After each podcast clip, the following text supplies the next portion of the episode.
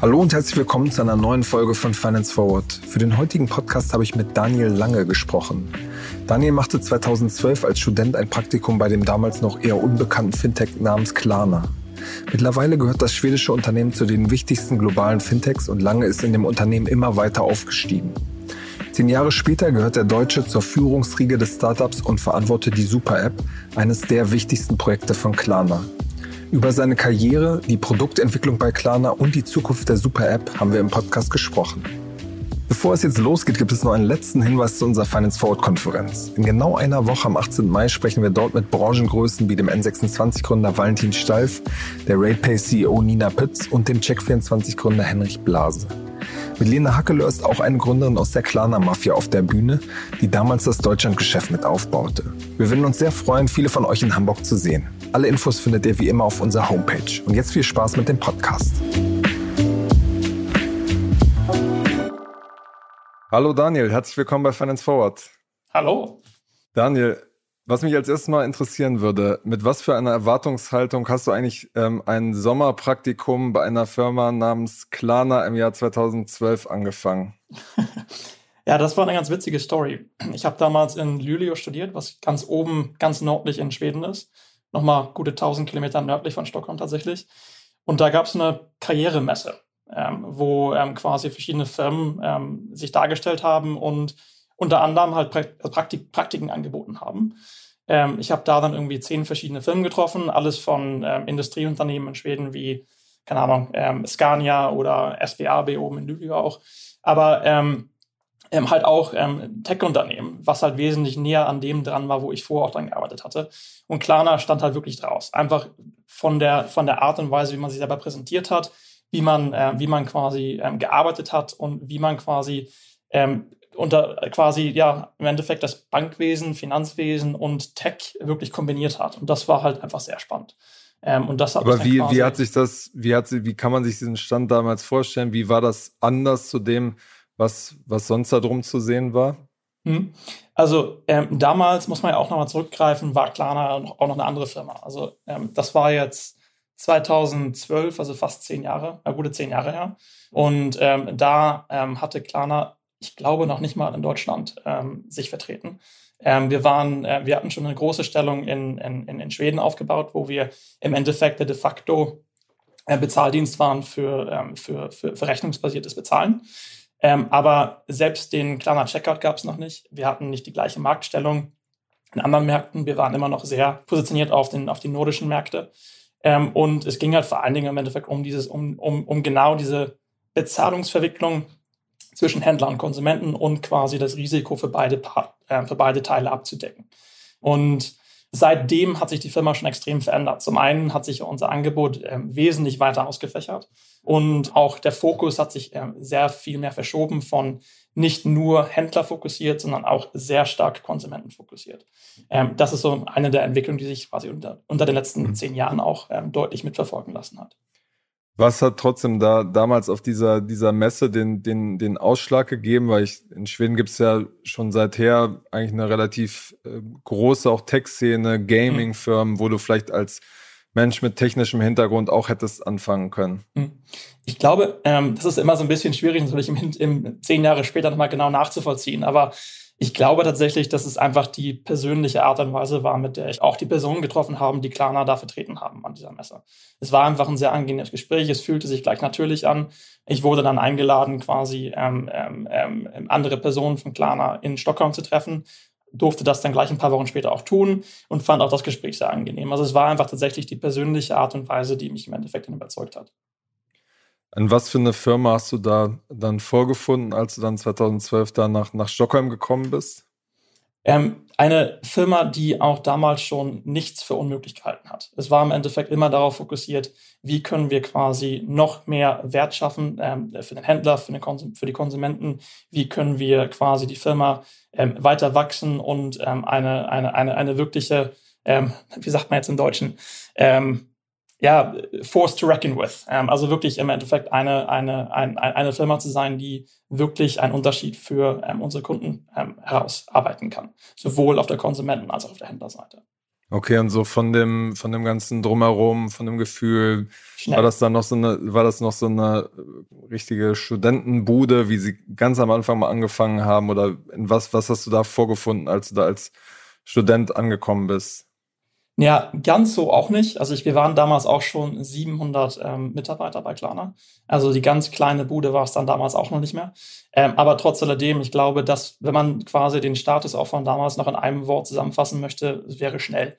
Es war einfach ähm, eine Arbeitsumgebung, die, ähm, die wirklich ähm, sehr fokussiert darauf war, dass wir ähm, dass wir einfach viel wollten. Und ähm, das ging es nicht nur um die, um die Firma als solche, aber auch für alle Mitarbeiter, die dort waren. Und das hat man quasi auch in der Energie damals schon gespürt. Okay, kannst du das dann vielleicht in einem konkreten Beispiel irgendwie festmachen?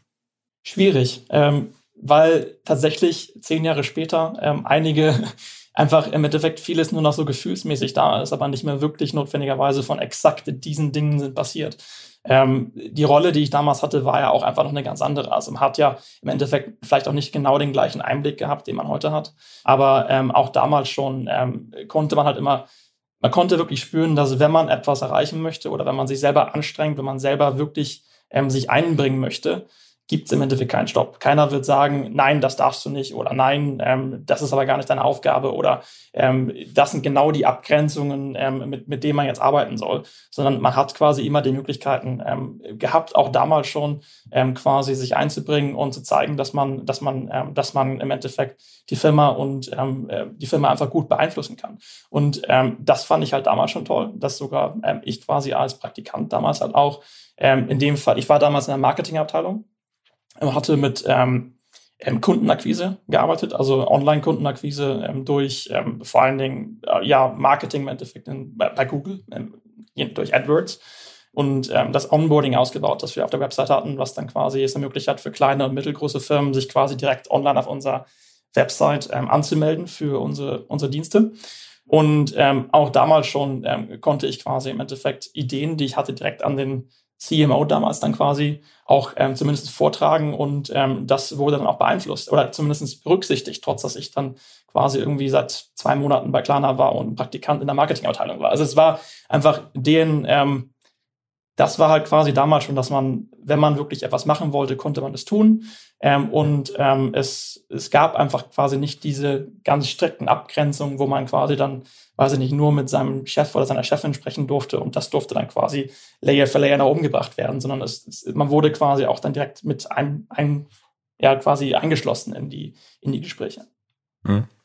Du hast jetzt in den vergangenen zehn Jahren dann Karriere bei, bei ähm, Klarna gemacht, hattest da, glaube ich, so rund auch sechs, sieben, acht Stationen, unterschiedliche hm. Ähm, bist fortwährend aufgestiegen, bist jetzt äh, mittlerweile in einem Level unter dem, dem C-Level. Was waren jetzt so retrospektiv die, die wichtigsten Stationen, wo du hm. sagst, dass, ähm, das hat, hat meine Laufbahn jetzt besonders geprägt? Hm. Es gab tatsächlich so drei richtig wichtige Punkte, glaube ich, durch die zehn Jahre, wenn man so auf meine persönliche Karriere zurückblickt. Ähm, der erste Punkt war, ich hatte ja schon erzählt, dass ich damals ähm, quasi die Kundenakquise mit, ähm, mit, mit, ein, mit eingebunden war, quasi um ja, im Endeffekt das Online-Marketing ähm, zu betreiben. Und dann irgendwann ähm, kam es dann rüber, dass ich die Website mit betreut habe. Und die Website damals ähm, hatte ein winziges Formular. Das Formular erlaubte es unseren Kunden und Kundinnen im Endeffekt eine Rechnungsnummer anzugeben und ähm, zu sehen, ob diese Rechnung bezahlt ist oder nicht. Das war die Funktion, die es damals gab. Ähm, wir waren dann in, in einem Punkt, wo wir halt festgestellt haben, dass ähm, das einfach für viele, für unsere Kunden und Kundinnen nicht genug ist. Man hat einfach gesehen, dass ähm, äh, einige Rechnungen verpasst worden sind, ähm, dass unter Umständen ähm, erst ähm, die, die Erinnerung dann vielleicht aufgefallen ist ähm, für, für, für diese Kunden und Kundinnen. Und wir wollten dann im Endeffekt einfach eine, ein Erlebnis schaffen, wo Kunden und, und dann einfach sich einloggen konnten und quasi online direkt sehen könnten, welche Rechnungen oder Käufe man dann eigentlich bei Cloud rausstehend hat. Und ähm, Damals war quasi die Firma ganz anders strukturiert als heute. Ähm, es war im Endeffekt ähm, eine Produktabteilung, eine, eine, Entwicklungsabteilung und es gab quasi, ich glaube, einen Jahresplan, der irgendwie ähm, gesetzt wurde und dann, nachdem der Plan irgendwie in, in, Blut unterschrieben worden ist, sollte halt auch nicht mehr geändert werden. Und ähm, diese Idee quasi, ähm, die Website auszubauen mit einem Kundenportal, wo man quasi wirklich einen Überblick über die Einkäufe bekommen konnte, war halt, ähm, ja, kam halt heraus, nachdem dieser Plan gesetzt worden ist. Ähm, damit ähm, gab es im Endeffekt keine Ressourcen im, im, im Engineering, im Produktteil ähm, von Klarna damals. Ähm, und ähm, ähm, man fragt dann im Endeffekt äh, mich und das Website-Team, ob wir es dann nicht ausbauen könnten. Wir hatten ja diese Funktion schon, wo man quasi diese Rechnung sich anschauen konnte, könnten wir das nicht ausbauen, dass man einfach alle Rechnungen sehen kann. Und das war quasi der erste wichtige Augenblick in meiner Karriere, weil wir haben natürlich Ja gesagt und wir haben es auch geschafft, ähm, das auszubauen. Ähm, war eine ziemliche Herausforderung, aber klappt am Ende. Und nachdem das Produkt halt da war, war es halt ziemlich klar, dass es ein dass es, dass es halt gut war. Unsere Kunden und Kundinnen mochten das Produkt, haben es viel genutzt und es hat denen einfach viele Probleme gelöst. Ähm, und in dem Augenblick wurde dann auch gesagt, okay, das ist ja eigentlich schon ein richtiges Produkt, sollte ja dann quasi auch vom Produkt und Engineering quasi betreut werden und das Ganze sollte ja quasi dann aus dem Marketing-Team ähm, raus in das Produkt- und Engineering-Team kommen. Das war ähm, am Ende wahrscheinlich auch der, der Grundstein der Strategieänderung. Also, dass man ja. quasi überlegt hat, man ist jetzt nicht nur noch ähm, ein pa Zahlungsdienstleister, sondern man wird, richtet sich auch an Endkunden und das läuft ja genau über diese Logik. Ganz genau, ganz genau. Weil ich meine, ich werde gleich mal darauf zurückkommen, was quasi der Step damals bedeutet hat für die App, die wir heute haben, weil das ist ja im Endeffekt die Evolution gewesen davon. Aber äh, auf der persönlichen Seite war es quasi in dem Augenblick erstmal, ähm, ja, quasi, dass das Ganze im Produkt Engineering übergeführt werden sollte. Und ähm, äh, wir im, im Anschluss ähm, gab es dann quasi eine Situation, wo aus persönlichen Gründen ähm, von einem anderen Kollegen ähm, eine, eine, andere Öffnung es im Endeffekt gab, wo ähm, ich dann gefragt wurde, ob ich nicht stattdessen ähm, lieber das Klarna Checkout-Produkt im deutschen Markt betreuen würde wollen. Und das war natürlich nochmal eine ganz andere Herausforderung für mich. Das war damals das Flagship-Produkt von Klarna auch. Und ähm, natürlich für mich dann auch eine ziemliche Herausforderung, ähm, die sehr spannend war, dass man quasi so ein bisschen sich den Merchant-Teil oder den Händler-Teil von, ähm, von unserem Unternehmen weiter anschauen könnte und quasi da das Produkt mit beeinflussen konnte. Habe ich natürlich Ja gesagt, ähm, das ein paar Jahre dann auch ähm, ähm, betreut und ähm, fand es sehr spannend. Viele Händler getroffen in Deutschland auch, viel zwischen Stockholm und damals Köln gependelt ähm, und ähm, ähm, eine super Zeit gehabt während der Zeit. Das Ganze hat sich dann irgendwann gewandelt, wobei wir festgestellt haben, dass wir, ähm, der kleine Checker ist natürlich super, aber alle Händler wollten ihn nicht haben. Ähm, einige Händler wollten halt ähm, nur ähm, den Bezahlungsteil von uns haben. Und da hatten wir nur eine reine API-Integration, die uns viele Probleme geschaffen hat, dadurch, dass wir bei diesen API-Integrationen halt keinen Teil der Kunden, des Kundenerlebnisses quasi beeinflussen konnten, richtig auf der Händlerseite. Und da es ja dabei um regulierte Produkte gibt, geht, ist das halt ein Problem, wenn jetzt irgendwie sich irgendwas ändert und wir ähm, ähm, quasi die Beschreibung ändern müssen, dann müssen halt auf einmal Tausende von Händler ähm, manuell quasi in, in dem Checkout quasi die, die Texte ändern. Das war halt nicht gut. Ähm, und in dem Augenblick haben wir halt ähm, ähm, im Endeffekt den, den Punkt gehabt, wo wir gesagt haben, wir wollen ein neues Produkt entwickeln, das sich heute Klarna Payments nennt. Ähm, und äh, wo man im Endeffekt ähm, zwar nur unsere Zahlungsdaten integrieren kann, aber wir immer noch die, das, Ergeb äh, das Erlebnis quasi für auf der Website für diese Zahlungsarten quasi beeinflussen können und direkt von unserer Seite steuern können. Das war mein letzter Punkt auf der, auf der, ähm, auf der, auf der Händlerseite sozusagen ähm, im, im, im Klarna-Business. Und ähm, da das halt ein großer Erfolg, Erfolg war für uns, war das quasi auch für mich so der Stepping Stone ähm, für ähm, im Endeffekt einen dritten ähm, wichtigen Punkt in, in der Karriere, ähm, wo ich halt gefragt worden bin, ob ich denn nicht ähm, die Consumer App ähm, Domain ähm, starten würde wollen, ähm, die in welcher wir quasi ähm, ja das Konsumentenangebot ähm, von Klarna richtig aufbauen wollten. Ähm, das war vor, ich glaube, fünf, sechs Jahren ähm, und ähm, war quasi dann ähm, der, ähm, der, der, die Veränderung im Endeffekt, die mich in die Abteilung gebracht hat, in der ich heute auch weiterhin noch arbeite. Mhm. Ich meine, wenn man das jetzt so retrospektiv betrachtet, äh, du denkst nochmal zurück an diese Zeit 2012, dann kann man immer sagen, so, okay, damals hat man schon gespürt, das kann was Großes werden. Ja. Nichtsdestotrotz gibt es ja auch viele der bekannten Geschichten, dass es nicht immer gut lief, dass Klarna auch manchmal kurz irgendwie gestruggelt hat, Finanzierungsrunden ähm, zu schließen, was heute jetzt nicht mehr, wahrscheinlich nicht mehr denkbar ist, aber ähm, es lief ja äh, auch nicht immer ganz rund. Wie hast, wie hast du das sozusagen in diesen zehn Jahren jetzt ähm, äh, sozusagen wahrgenommen? Hm. Ja, das Spannende ist im Endeffekt, man bekommt ja immer mehr Einsicht in die Firma im Endeffekt, desto, ähm, ja, welche Rollen man jetzt quasi hat. Und ähm, während der ersten Jahre muss ich sagen, dass die Finanzierungsrunden nicht etwas waren, von dem ich irgendwie beeinflusst worden bin oder auch nur irgendwas von gewusst haben hab finanzieren. Also bevor es quasi fertig, fertiggestellt war. Von daher weiß ich tatsächlich nicht genau, wie schwierig genau die Zeiten waren, weil ich in dem Augenblick einfach noch nicht so wirklich den Einblick darin gehabt habe. die Jahre, wo quasi ich jetzt ähm, die Consumer App und die ähm, und den Teil von Klarna quasi betreut habe. Ähm, in, in den Jahren haben wir halt diese Probleme nicht gehabt, ähm, glücklicherweise. Ähm, von daher habe ich im Endeffekt nur die glücklichen Jahre ähm, mitbekommen, ähm, wenn es um, um, um die Fragen geht. Okay, aber generell ging es doch wahrscheinlich auch bei in, in deinem in, in deinen Gebieten nicht immer nur bergauf, oder? Nein, klar, na klar. Es geht im Endeffekt immer darum, ich meine, die, die Produkte wurden natürlich in unterschiedlichen Märkten unterschiedlich angenommen. Und ich glaube, das waren halt auch so die, die Gründe, warum wir zum Beispiel dieses Klarna Payments im System ausgebaut haben, waren da zum einen, dass wir die Kontrolle quasi über, über die Beschreibung und quasi die Präsentation von unseren Zahlarten ähm, weiter ausbauen wollten.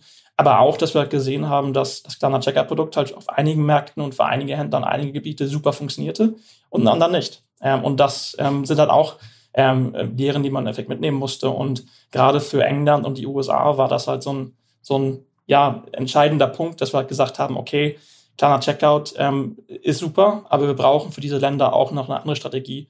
Und das war im Endeffekt dann die Klarna Payments, das, das Klarna Payments Produkt, was wir auf den Markt gebracht haben, was da quasi ähm, geholfen hat.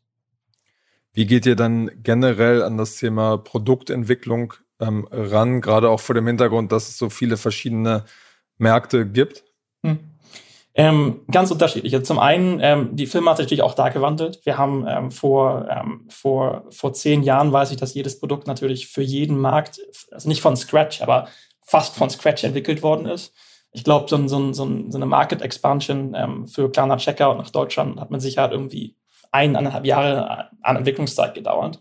Ähm, und das hat sich halt gewandelt. Mittlerweile werden die meisten Produkte aufgebaut in einer Art und Weise, wo sie erstmal global skalierbar sind und dann im Endeffekt in den wesentlichen Punkten konfiguriert werden können.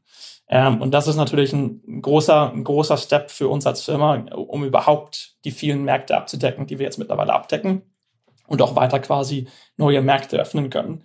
Ähm, und ähm, gleichzeitig müssen wir natürlich darauf achten, dass die Produkte, auch wenn sie global aufgebaut sind, für den lokalen Markt immer noch also gut sind. Und da haben wir im Endeffekt auch verschiedene Art und Weisen gefunden. Wir haben unter, unter anderem haben wir ein regionales Produktteam, ähm, in welchem wir im Endeffekt in, in allen größeren Märkten Produktmanager haben, die für diese Märkte verantwortlich sind, ähm, die im Endeffekt dann ähm, teilweise natürlich selbst den Markt erkunden und die Produkte testen und äh, somit auch intern natürlich im Endeffekt ähm, ja, Berater sind ähm, für die Produktteams, um wirklich sicherzustellen, dass die Produkte in den, in den Märkten angepasst werden für die Punkte, wo es angepasst werden muss, ohne dass man quasi das Produkt komplett neu erfindet und damit quasi dann, weiß ich nicht, bei 20 Märkten 20 Produkte entwickeln müsste. Kannst du mal so ein Beispiel geben, wo man, äh, woran man äh, verdeutlichen kann, das funktioniert in Amerika, das funktioniert in UK, das funktioniert in Deutschland, ähm, um das so ein bisschen besser zu verstehen? Mhm. Ähm, ich glaube, wenn es um die, um, die, um die Anpassung geht, zum Beispiel haben wir ähm, zum Beispiel die Autorisierungsteile, ähm, ähm, ähm, wie man sich zum Beispiel bei Klarna anmeldet oder wie man sich in der App anmeldet. Das ist so ein, ein, so ein Ding, was, was ein ganz besonderes Thema ist. In, in, in, in Schweden zum Beispiel haben wir ein Produkt, das nennt sich äh, Mobile Bank ID. Das ist im Endeffekt ein, ein Authentication, ähm, eine Authentication-Lösung, die von den schwedischen Banken angeboten wird und somit ähm, eine komplett sichere Anmeldung oder Autorisierung ähm, als Kunde quasi ermöglicht für jegliche Apps ähm, und, ähm, und, und, und Applikationen in, in Schweden. Ob jetzt, es müssen auch keine Banking-Applikationen sein. Also selbst wenn man hier quasi seine Handyrechnung irgendwie anschauen möchte, loggt man sich da normalerweise mit der Lösung im Endeffekt ein. In den USA ähm, ist es mehr ähnlich wie in Deutschland. Wir haben im Endeffekt eine E-Mail- und SMS-basierte ähm, Lösung, wo man sich quasi damit anmeldet, ähm, bei Klarna und bei der App. Und dann gibt es natürlich verschiedene Lösungen, um, ähm, um quasi, wie sagt man, quasi einen Step-up zu haben, äh, in, in welchem man quasi sich weiterhin identifizieren kann. Also zum einen sagt man, diese E-Mail-Adresse gehört mir, diese Telefonnummer gehört mir, aber im nächsten Step kann man dann zum Beispiel auch gefragt werden, ähm, ob man ähm, ähm ob man sich per Bankkonto zum Beispiel verifizieren kann oder in, in den USA gibt es ähm, solche Challenging oder Challenger Questions nennt sich das. Da können dann auch Fragen gestellt werden, ähm, welche Adresse man dann gehabt hat in, in, der letzten Wohnung, in der man gewohnt hat. Und damit quasi weiter abgleichen, ob man wirklich die Person ist, ähm, die man ähm, sich ausgibt zu sein. Das ist ja, was du jetzt beschreibst, ist ja auch ein bisschen von der Regulatorik getrieben. Ja. Fällt dir noch ein Beispiel ein, was die, die tatsächliche Nutzung angeht? Weil zum Beispiel bei eurer App die jetzt sich sicherlich auch ein bisschen an, ähm, an den Super-Apps ja. aus, aus Asien zum Beispiel orientiert, gibt es ja die großen Fragezeichen. Wird das in Deutschland überhaupt so verwendet? Wie wird das in Europa verwendet? Wie wird das hm. in den USA verwendet? Nee, auf jeden Fall. Ich meine, da kann man natürlich auch erstmal schauen, wenn man sich die Klarna-App zum Beispiel heute anschaut. Wir haben ja natürlich in, gerade in Deutschland und in Schweden ähm, haben wir eine Historie, wo im Endeffekt ähm, Kunden uns und Kundinnen uns seit langem benutzt haben und seit langem benutzen. Ähm, und ähm, wo man im Endeffekt die App einfach eine lange Zeit lang dafür benutzt hat, um Rechnungen einzusehen und Rechnungen zu bezahlen. Das hat natürlich erstmal einen, einen gewissen ähm, Status quasi in den Köpfen von unseren, unseren Kunden im Endeffekt auch geschaffen, wie man denn oder wozu man die App nutzt. In den USA haben wir die App komplett anders auf den Markt gebracht. Damals ähm, hatten wir im Endeffekt noch nicht die Marktstellung. Und ähm, die App war in dem Sinne noch nicht wirklich vorhanden. Und wenn wir, als wir die App auf den Markt gebracht haben, ähm, gab es bereits das komplette Shopping-Angebot, was wir quasi ähm, ähm, eingebaut haben. Unseren eingebauten Browser, unsere, unsere universelle Wish Wishlist oder Wunschliste, ähm, die Möglichkeit, mit Klarna überall zu zahlen über unsere virtuellen ähm, Visakarten und ähm, im Endeffekt alle diese integrierten Funktionen, die das Shopping-Angebot darstellen, waren quasi in den USA, wenn nicht von Tag eins dann in, zumindest in Jahr eins vorhanden und äh, haben damit eine komplett andere ähm, Marktplatzierung geschaffen. Und unsere Kundinnen in den USA nutzen die App tatsächlich ähm, vor allen Dingen als Startpunkt, um einen Einkauf zu tätigen. Ähm, das wollen wir natürlich auch in den, in, den, in, den, in den Märkten wie Deutschland und Schweden schaffen. Wir sehen auch einen Trend, dass wir das schaffen, aber es ist halt ein längerer Weg, einfach weil wir ähm, dass das Kundenbild von dem, was die App im Endeffekt ist, ähm, ändern müssen. Kannst du denn schon so ein bisschen sagen, ihr seid im November jetzt wirklich mit dieser Shopping-Super-App-Strategie gestartet, habt nochmal angekündigt, ihr wollt das umfassend ausbauen. Kannst du so ein bisschen Gefühl dafür geben, wie das bislang angelaufen ist seitdem? Ähm, wir haben die App wurde, die App-Veränderung wurde sehr gut angenommen. Wir können, äh, ich kann zwar jetzt keine genauen Zahlen sagen, aber wir können ähm, zumindest ähm, Double-Digit-Prozent-Zahlen ähm, von Kunden sehen, die quasi auch ähm, die App für Einkäufe mittlerweile angefangen haben zu nutzen. Und das ist natürlich schon, schon ein großer Umstieg, den wir den wir, den wir sehr gerne sehen und natürlich auch weiter verfolgen wollen. Okay. Ähm, Wie kann man denn auf den Gesamt, auf das Gesamtvolumen schon ungefähr sagen, was das für ein, für ein Ausmaß hat in Amerika oder insgesamt? Ähm, das kann ich leider ähm, hier nicht genau ähm, als Prozentzahl sagen.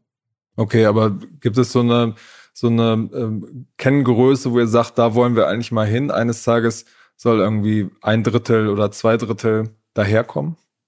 Es gibt keine genaue, ähm, keine genaue Kennzahl, aber die, die, die Vision, die wir haben, äh, unter anderem ist ja für die App quasi auch ähm, als im Endeffekt die App da zu sein, die das Einkaufserlebnis für unsere Kundinnen einfach am besten darstellt. Das heißt, wir wollen ähm, global und in allen unseren Märkten halt ähm, gerne sehen, dass unsere Kundinnen die App halt für mehr nutzen als nur die Rechnung zu bezahlen, sondern im Endeffekt für uns ähm, damit auch eine Schnittstelle zu schaffen, wo Kundinnen unsere Händler ähm, ähm, äh, quasi ähm, erreichen können, wie wir quasi Händler und Kundinnen dort zusammenbringen können, wie wir weitere Schnittstellen schaffen können und wo Kundinnen im Endeffekt die App als den Startpunkt ähm, auch für, ähm, für das Einkaufserlebnis ähm, nutzen und nicht nur für den Endpunkt, wo man im Endeffekt dann den Einkauf schon bereits getätigt hat. Es gibt ja in, in der App jetzt schon ähm, ja, einige Features und einige sind noch geplant, wie Paketverfolgung, diese mhm. Wunschliste, die du schon gesagt hast. Ja. Später soll noch mal eine, ein Bonuskartensystem hinzukommen. Weil auch von den Erfahrungen aus den USA, was sind da so die, die Features, die, die viel genutzt werden? Mhm. Äh, das Witzige ist, wir haben ähm, damals, ähm, als wir die ähm, Consumer App Domain, um ein bisschen so den Rückgreif zu machen im Endeffekt, ähm, damals haben wir im Endeffekt verschiedene, ähm, wir haben uns überlegt, wie können wir im Endeffekt das Einkaufserlebnis von unseren Kunden beeinflussen, sodass wir unseren Kundinnen helfen können, Zeit und Geld zu sparen. Ähm, wir haben damals im Endeffekt verschiedene Initiativen ähm, bedacht, die, die wir dachten quasi, die das positiv beeinflussen können und alles irgendwie in kleinen Rahmen getestet. In einem Markt mit einem sehr abgrenzten Bereich, dass man das zumindest relativ schnell auf den Markt bringen konnte. Und wir haben damals quasi schon sehen können, dass einfach tatsächlich fast alle, zumindest von diesen größeren Ideen, irgendwie funktionieren. Man musste natürlich mal irgendwas ändern oder halt feststellen, okay, so wie wir es jetzt aufgebaut haben, funktioniert es nicht oder so wie es jetzt präsentiert wird, funktioniert es nicht. Aber im Großen und Ganzen funktionierten diese Funktionen tatsächlich alle irgendwie und haben irgendwie ihren, ihre Daseinsberechtigung gehabt. Ähm, wir sehen, dass ähm, natürlich ähm, gerade in den USA ähm, die Möglichkeit, mit Klarna überall einkaufen zu können, eines, eines der riesengroßen Features ist, dass einfach die Nutzung von der App auch treibt. Aber wir sehen auch eine große Anwendung von, ähm, von ähm, unserer, unserer Wunschliste und wir sehen auch, dass die, die Kunden, die die App am allermeisten nutzen, im Endeffekt auch also, oder sagen wir so, die Kundinnen, die in der App am meisten einkaufen, nutzen auch die meisten Funktionen. Das heißt, man, man erforscht wirklich so ein bisschen das Ökosystem, was es denn so gibt. Man ähm, verknüpft irgendwann die E-Mail-Adresse, sodass man nicht nur die kleine Einkäufe in der App sehen kann, sondern im Endeffekt alle Einkäufe, die man quasi online tätigt. Dass man nicht nur die kleine Einkäufe irgendwie mitverfolgen kann bei der Lieferung, sondern dass man alle seine Einkäufe mitverfolgen kann. Äh, man, ähm, start, man fängt an, die Wunschliste zu nutzen, um quasi ähm, ja im Endeffekt Einkäufe für die Zukunft zu planen oder eine Geburtstagswunschliste zusammenzustellen. Man sieht wirklich, wie quasi Kundinnen im Endeffekt ähm, ja mehr und mehr entdecken, was Klarna denn ähm, anbieten kann. Wie groß ist da die Schnittmenge an, an ähm, Menschen, die auch ähm, euer Bankkonto und die Finanzprodukte dahinter benutzen? Mhm. Sind das eher zwei bisschen voneinander getrennte Zielgruppen. Die einen, die das Konto, die App fürs Konto benutzen, um Festgeld anzulegen. Und dann auf der anderen Seite die Leute, die gerne damit shoppen. Ähm, kann man so nicht genau sagen, weil ähm, wir haben eher, das Problem ist ja, oder das Problem in dem Sinne, wir haben ja nicht alle unsere Produkte auf allen Märkten live. Ja, das heißt zum Beispiel, in Deutschland haben wir ja äh, unser Banking-Angebot live und es wird, äh, das wird sehr gut angenommen auf dem deutschen Markt das Banking-Angebot und das Kartenangebot gibt es in den USA aber noch gar nicht. Das heißt, es gibt diesen, diesen, ähm, diesen, ja, die Frage, ob man quasi komplett zwei verschiedene Kundengruppen gibt, gibt es in dem Sinne noch nicht wirklich, sondern es geht halt mehr darum, quasi, welche Produktangebote es bereits gibt oder wie lange sie auf dem Markt waren und wie bekannt quasi das Angebot für unsere Kunden sind. Ähm, was wir sagen können, ist, dass ähm, wir, ähm, wir haben ähm, die Klarna-Karte ja ähm, in, in, in den USA, ich glaube, seit ein paar Wochen oder vielleicht auch seit ein, zwei Monaten ähm, so eine Anmeldeliste, dass man sich quasi voranmelden kann. Ähm, und das war sehr populär. Ich kann jetzt keine genauen Zahlen sagen, weil ich nicht weiß, ob das quasi bereits schon ähm, ab, ähm, ja, quasi in Ordnung ist, aber äh, es waren, äh, ist es eine große Anzahl von unseren Kundinnen, die sich dort quasi bereits vorangemeldet haben und wir ähm, sehen, ähm, äh, ja, wir freuen uns jetzt schon, die Karte quasi in den USA auf den Markt zu bringen, damit quasi auch das Angebot dort zu erweitern. Wie geht ihr bei der Produktentwicklung vor? Wie viel Zeit gebt ihr einem Feature, einer Funktion, bis ihr sagt, so, wir ziehen jetzt den Stecker ähm, und das funktioniert nicht? So in, in Deutschland zum Beispiel gab es ja dieses äh, Wavy, so eine äh, Peer-to-Peer-Funktion, mhm. also wo man unter Freunden, äh, Studenten irgendwie Geld hin und her schicken äh, kann. Genau. Und da, das habt ihr jetzt zum Beispiel wieder eingestellt oder integriert. Ja. Ja, ähm, ist es schwierig zu sagen. Wir haben keine genaue Zeitlinie, wo wir sagen, okay, ähm, ein Team hat irgendwie sechs Monate oder ein Jahr oder was es auch sein mag, um sich zu beweisen. Ähm, es geht eher darum, dass wir quasi ähm, schauen im Endeffekt, was ist denn ähm, zum einen immer noch unsere, unsere strategische Hoffnung, was es denn quasi beeinflussen kann. Zum anderen, was das tatsächliche Kundenergebnis ist. Also was sehen, wie sehen wir, dass unsere Kunden dann im Endeffekt das Produkt nutzen ähm, und ähm, was die Nutzerzahlen im Endeffekt sagen. Und zum, zum Dritten natürlich, ähm, wenn wir Kampagnen fahren oder wenn wir Tests machen mit unseren Kunden, was ist denn ja im Endeffekt die Rückmeldung von unseren Kunden denn dort? Wenn wir, ähm, und das kann zum einen sein, okay, wenn wir ähm, eine Kampagne fahren, wie viele Anmeldungen bekommen wir denn danach? Ähm, hat das irgendwie einen, einen, großen Einfluss gehabt? Oder wenn wir uns mit Kunden zusammensetzen und im Endeffekt das Produkt zeigen und ähm, oder ähm, die im Endeffekt das Produkt testen lassen, wie reagieren denn die Kunden denn darauf? Ist das etwas, wo sie danach sagen, oh wow, das würde ich ja wirklich gerne nutzen? Komisch, dass ich es noch nicht kannte. Oder ähm, ist es eher so, ja, ähm, brauche ich nicht. Ich meine, all diese, ähm, all diese Eingangswinkel sind im Endeffekt wichtig, um die Entscheidung am Ende des Tages zu treffen. Ähm, und ähm, ähm, ja, ich glaube, in einigen, in einigen Teilen, ich glaube, Wavy war vielleicht zwei Jahre lang live, glaube ich. Ähm, und ähm, in, in, in, anderen Teilen waren es dann vielleicht ähm, eher so sechs, sechs bis neun Monate. Also es ist halt wirklich abhängig davon, wie, ähm, wie es in der jeweiligen Situation ausschaut. Okay. Es wird ja immer mal wieder Kritik laut, dass generell äh, Buy Now Pay Later eine Gefahr äh, darstellt, dass Leute, gerade junge Menschen, sich irgendwie zu stark verschulden. Da habt ihr jetzt ja quasi auch schon drauf reagiert, eure ähm, Gebühren angepasst, eure Zahlungsziele ähm, verändert, um ja auch dieser Kritik und möglicher Regulierung irgendwie was entgegenzusetzen. Wie denkt ihr im Produktteam über dieses, dieses Thema nach? Weil es gibt ja zumindest die Gefahr, müsst ihr auch anerkennen, besteht ja, dass man irgendwie über seine Verhältnisse lebt, gerade wenn es so einfach gemacht wird. Ja, das Wichtige für uns ist natürlich auch, dass wir wollen im Endeffekt ein, ein, ein Angebot schaffen, das unseren Kunden hilft, hilft im Endeffekt Zeit und Geld zu sparen. Nicht ähm, sie in die Schulden zu treiben und, ähm, und ähm, am Ende des Tages unter Umständen halt, ja, im Endeffekt sowohl deren als auch unsere Leben schwerer zu machen. Das heißt, es ist in unserem eigenen Interesse sicherzustellen, dass ähm, wenn wir unseren Kundinnen ermöglichen, in einigen Fällen ähm, auf Kredit einzukaufen, dass das im Rahmen dessen passiert, ähm, was quasi für die einzelne Person ähm, in Ordnung ist.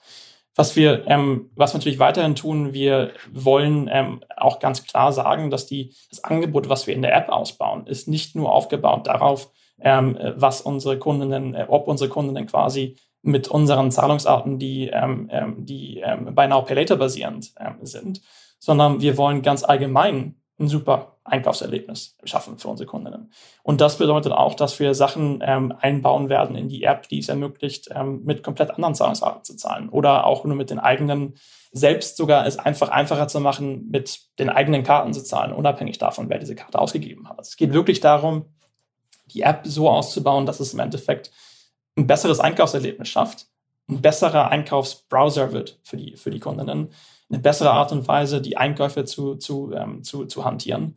Ähm, und, ähm, dann, ähm, und dann natürlich unsere Zahlungsarten anzubieten, wenn es Sinn macht.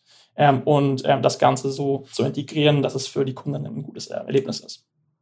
Aber was würdet ihr dann sagen, so dieses, äh, wenn es Sinn macht, ist, da diskutieren ja viele Leute auch drüber. Zum Beispiel in Großbritannien gab es kürzlich so eine Studie, dass viele jetzt irgendwie Lebensmittel ähm, auf, auf Kredit kaufen, was ja einfach ähm, ja nicht sinnvoll ist. Und wie, wie definiert ihr das dann quasi? Weil da könnte man ja dann zum Beispiel die, die Kundinnen und Kunden warnen, sagen so, hey, hast du dir das gut überlegt? Ähm, willst du das wirklich in dem Fall ähm, auf Kredit deine Pizza oder sowas kaufen? Ja, ich glaube, im, im, im ganz Allgemeinen ähm, ist natürlich immer noch das Einkaufs, ja, ich meine, der, der Entschluss, etwas einzukaufen, ist ja immer noch der Entschluss ähm, unserer Kundinnen. Ähm, aber ähm, wenn wir, wenn wir quasi darauf hinausschauen, was es denn Sinn macht, ist natürlich die, die Pizza, die man Abend essen möchte, äh, macht da natürlich wenig Sinn. Und äh, wir hoffen, dass quasi, und wir sehen auch in unseren Statistiken von dem Teil, dass unsere Kundinnen das Produkt für, für andere Einkäufe nutzen und nicht für ähm, das Abendessen am gleichen Tag. Also ähm, wir haben jetzt keinen spezifischen Plan, wo wir, ähm, wo wir die Einkäufe gut genug quasi analysieren könnten im, im, im Augenblick, wo es passiert, um sagen zu können, ja, die Pizza ist es aber nicht gut. Ähm, ähm, aber, ähm, ähm, aber wir sehen quasi, dass unsere Kundinnen das Produkt dementsprechend auch besser verwenden und nicht ähm, für, für, für die Art und Weise. Okay, das heißt aber, ihr arbeitet da nicht an weiteren ähm, Analyse-Tools, Vorwarnsystemen, um die Leute quasi vor so einer Schuldenfalle irgendwie zu schützen? Ja, das schon. Ähm, wir haben unter, unter, unter anderem haben wir, ähm, wir haben ähm, unser, ja, wie nennt sich das genau im Deutschen? Ähm, ich arbeite viel im Englischen und im Schwedischen. Machst du uns im Englischen einfach. genau, im Endeffekt, wir haben halt ähm, unseren Budget Tracker und, ähm, und Spending Limit, wo man im Endeffekt zum einen die Ausgaben, die man hat, quasi ähm, gut analysieren kann und ähm, zum anderen aber auch ähm, Einkäufe vernünftig planen kann. Das heißt, man kann im Endeffekt ähm, die Einkäufe im Endeffekt ähm, besser voraussehen, quasi wie es dann die eigentliche und eigene finanzielle Situation beeinflusst ähm, und ähm, wie quasi ein Einkauf auf, auf Raten zum Beispiel ähm, die Monatsausgaben beeinflussen würde. Das sind Funktionen, die wir ganz aktiv daran arbeiten und ähm, damit auch ähm, hoffen, dass wir quasi bessere Transparenz und bessere im Endeffekt Beschlusstools äh, oder Entschlusstools für unsere Kunden entwickeln können. Wird das auch genutzt? Ja, klar. Auf jeden Fall. Wir haben ähm, ähm, ein, ein, eine Funktion, die es bereits gibt, ist zum Beispiel, dass man sein eigenes Budget erstmal setzen kann und quasi dann ähm, und dann quasi ähm, ja für jeden Einkauf, den man tätigt, kann man quasi sehen, wie das Budget angepasst wird, wie viel Geld man noch hat bis zum nächsten ähm, ähm, Paycheck. Und ähm, ähm, ähm, das ist eine Funktion, die viele von unseren Kunden nutzen. Mhm.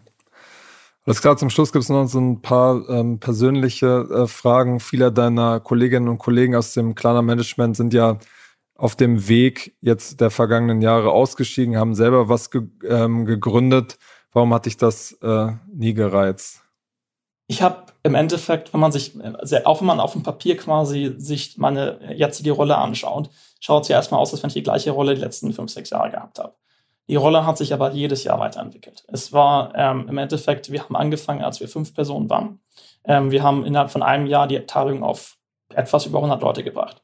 Ähm, wir haben ähm, dann ähm, quasi ähm, das erste Produkt auf den Markt gebracht und festgestellt, gut, wenn wir das weiter skalieren wollen, brauchen wir quasi nochmal einen weiteren Push. Wir haben dann weiter die Organisation aufgebaut, aufgesplittet in verschiedene Abteilungen, wieder aufgebaut, wieder ausgesplittet, wieder aufgebaut. Und mittlerweile sind wir in der Abteilung über, ähm, über 500 Personen. Ähm, die, die, nur für die App-Entwicklung zuständig sind. Oder? Die nur für die App-Entwicklung zuständig sind und die, ähm, die quasi bei mir in der Abteilung auch ähm, arbeiten. Und ähm, ähm, es gibt dann noch weitere Teams außerhalb meiner Abteilung, die auch mit der App ähm, arbeiten und zum Beispiel unser Banking-Angebot ausbauen.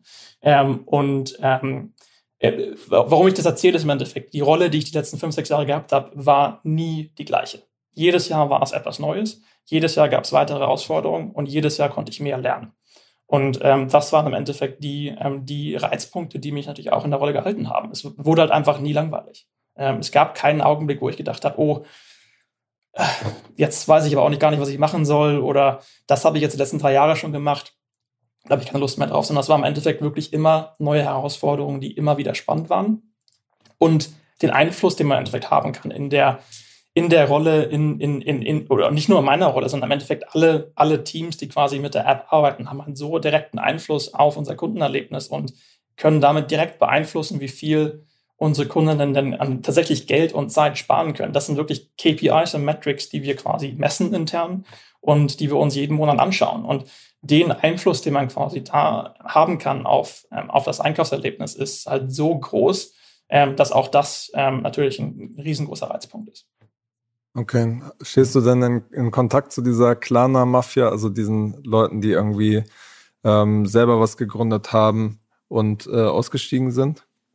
ja, jetzt nicht irgendwie auf ähm, in Regel, Regel, nicht in regelmäßiger Art und Weise, aber natürlich ähm, springt man. Äh, Stockholm ist eine kleine Stadt, wenn man so sagt. Ähm, es ist ziemlich schwierig, ähm, Leute, die man einmal gesehen, gesehen hat, nicht ein zweites Mal zu treffen. Ähm, und wenn es nur irgendwie in einem Café oder in der U-Bahn ist. Ähm, ähm, von, von, von daher ähm, trifft man sich natürlich, aber ist jetzt nicht irgendwie etwas, wo ich, ähm, wo ich ähm, irgendwie im täglichen Kontakt stehen würde. Nein. Okay. Es ist ja kein Geheimnis, dass äh, das Management auch an, an Klarna beteiligt ist. Ähm, wie viel gehört dir da zurzeit? Kann ich leider keinen Kommentar zu geben. okay, okay. Alles klar, zum, zum Schluss machen wir immer noch so ein ähm, paar Fragen, weil als Manager musst du ja auch immer ein bisschen in die Zukunft schauen, wie verändert sich ähm, die Welt. Deswegen ähm, stellen wir unseren Podcast-Gästen äh, am Ende immer so ein paar äh, Fragen, so ein paar Predictions, mhm. zu denen sie dann äh, Stellung nehmen können. Genau, zum einen, ähm, welches Fintech-Produkt wird in den nächsten 18 Monaten entwickelt, ähm, das du dir schon immer gewünscht hast? Ich würde tatsächlich sagen, ein integriertes Einkaufserlebnis, das tatsächlich ähm, ähm, den Kunden dann im Endeffekt ähm, beim Einkaufen automatisch ähm, Einsichten gibt darüber, was dann, ähm, was man am besten einkaufen ähm, sollte und wo man es am besten einkaufen sollte und warum das der richtige Einkaufsentschluss ist im Endeffekt. das wäre jetzt ja aber was von Klarna, oder? Also ja. gibt es auch irgendwie was äh, aus, aus deinem Leben drumherum, wo du sagst so, das habe ich mir schon immer gewünscht zum besseren Trading oder zum besseren, keine Ahnung was. Vielleicht ein mehr international genutztes ähm, System, um im Endeffekt tatsächlich zwischen Ländern und zwischen Personen in verschiedenen Ländern ähm, Geld in Echtzeit überweisen zu können. Ich glaube, das ähm, wäre noch etwas, was ähm, hilfreich wäre für viele Menschen. Gerade wenn man reist oder wenn man, wenn man ähm, Freunde und Familie in verschiedenen Ländern hat, ähm, wäre das etwas, was schon äh, sehr hilfreich wäre. Äh, du meinst, Wise ist da noch nicht äh, ausreichend?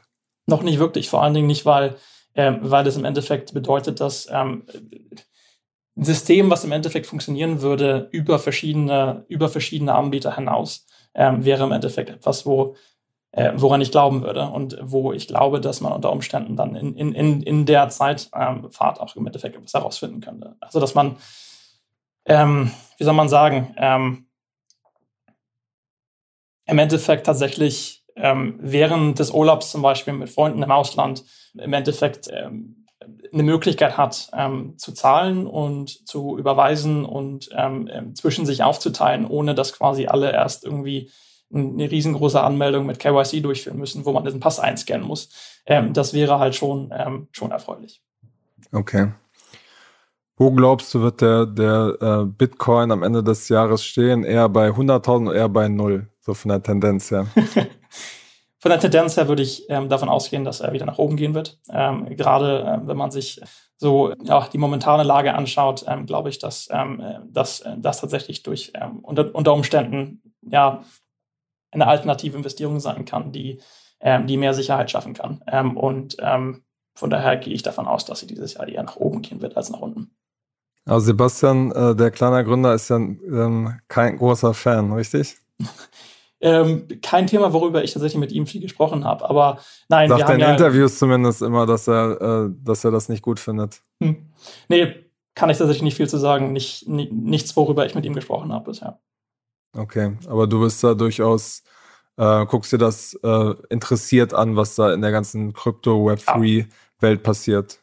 Es ist ja ähm, fast unmöglich, dem, dem, zu entgehen. Klar, man muss es natürlich jetzt nicht mitmachen, aber ähm, so groß, wie sich der Markt die letzten Jahre entwickelt hat, ähm, ist natürlich schon ein, ein, interessantes Gebiet, wo man sich zumindest ähm, auf den Laufenden halten sollte. Alles klar, Daniel. Dann vielen Dank für deine Zeit und ja, bis zum nächsten Mal bei Finance Forward. Super, vielen Dank. Mach's gut. Ciao. Ciao.